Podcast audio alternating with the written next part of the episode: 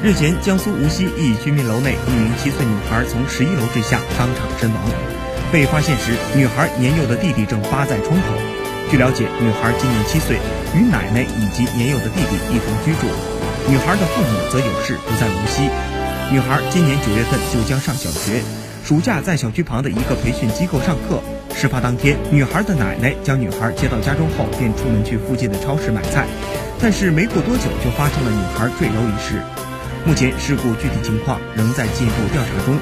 警方提醒，看护人平时要告诫提醒孩子不在阳台、窗台附近或者顶楼嬉戏，提高孩子自身的窗户危险意识。